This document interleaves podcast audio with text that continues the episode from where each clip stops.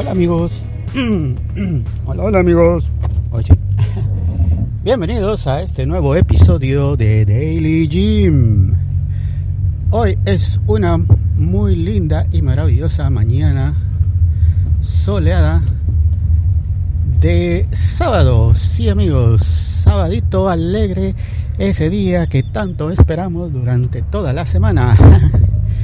Bueno, vamos rumbo al gimnasio, veremos qué nuevas aventuras nos depara el día de hoy. Y mientras tanto vamos a hacer un cambio que solo una vez he hecho desde que inicié en el gimnasio. Y ojalá que este cambio no haga que se rompa el continuo espacio-tiempo y que el universo vaya a colapsar. Bueno, no. Eh, básicamente me he dado cuenta que cuando salgo del gimnasio, subo al carro, es prácticamente imposible agarrar el timón. Es, es una misión sumamente difícil estar más de 15 segundos dentro del carro por el excesivo calor que hay dentro. Y ustedes me dirán, ¿y eso por qué? Bueno, pues porque cuando llego al gimnasio a las 5, 5.10, 5.15, 5 y media de la mañana, pues aún no ha salido el sol y me estaciono en cualquier lugar y pues no hay sol. Pero cuando salgo a las 10, 10 y media, 11, 12, no sé a qué hora. Eh, bueno, no siempre todo el tiempo en el gimnasio, sino que pues por distintas razones me quedo en el centro comercial haciendo diferentes actividades, aprovechando para hacer algunas compras, por ejemplo, en el supermercado o bueno, qué sé yo, algunas actividades aprovechando que ya estoy ahí. Pues voy saliendo a veces he llegado a salir incluso hasta mediodía. Y si el carro ha estado ahí desde las 5 de la mañana y son las 12, ha pasado 5, 6, 7 horas, de las cuales al menos unas 4 han sido bajo el sol y de esas 4 unas 2 más o menos aquí escucharán un impertinente abusivo tocando la bocina sin razón. Bueno, les decía que el carro ha pasado unas 5 horas, 6 horas, 7 horas bajo el sol, de las cuales al menos unas 2 o un poco más probablemente ha sido bajo el sol casi de mediodía. Y como ustedes saben, aquí en Escuintla el sol es sumamente fuerte. Entonces adentro, aunque fuera media hora que estuviera bajo el sol, ya es demasiado. Y varias horas, pues es extremadamente caluroso. Y dije, bueno, eso es algo con lo que tendré que vivir. No hay forma porque el centro comercial no tiene parqueo techado y pues ni modo, así nos quedaremos. Pero no, señores, no. Y no sé cómo no me había dado cuenta, tal vez porque cuando llego ando todavía dormido en piloto automático.